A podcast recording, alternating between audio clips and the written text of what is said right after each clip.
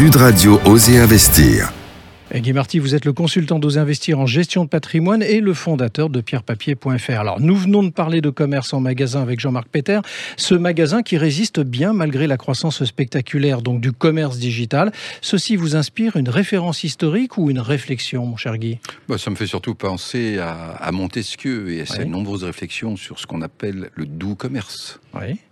Et pourquoi cette douceur, mon cher Guy, ce dimanche matin? Eh bien, à l'époque de Montesquieu, donc euh, première moitié du XVIIIe siècle, les drames étaient surtout ceux de la violence politique, des guerres de religion, et à une échelle et une intensité qu'on ne pourrait même plus imaginer aujourd'hui. Alors que quand on se rencontre, qu'on achète ou qu'on vend, eh bien, on oublie les passions.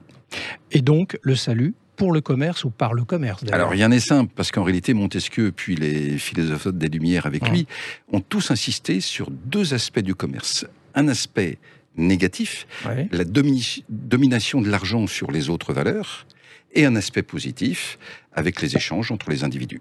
Alors, vous situez Amazon, par exemple, du côté négatif ou du côté positif?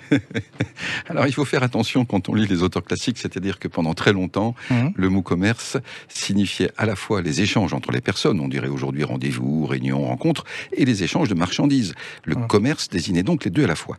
Et puis le mot s'est spécialisé pour désigner uniquement l'activité commerce, l'activité économique du commerce. Et en ce sens, le commerce n'a cessé d'évoluer jusqu'au commerce en ligne. Et là, vous avez l'échange de marchandises à l'état pur.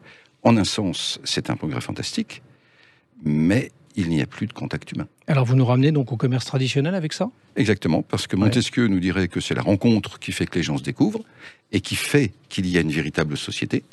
Pour équilibrer les projets du digital, il faut donc compenser, ce que d'ailleurs nous faisons tous instinctivement, d'où l'avenir aussi du commerce traditionnel où l'on se rencontre parce qu'on se déplace. Merci Guy.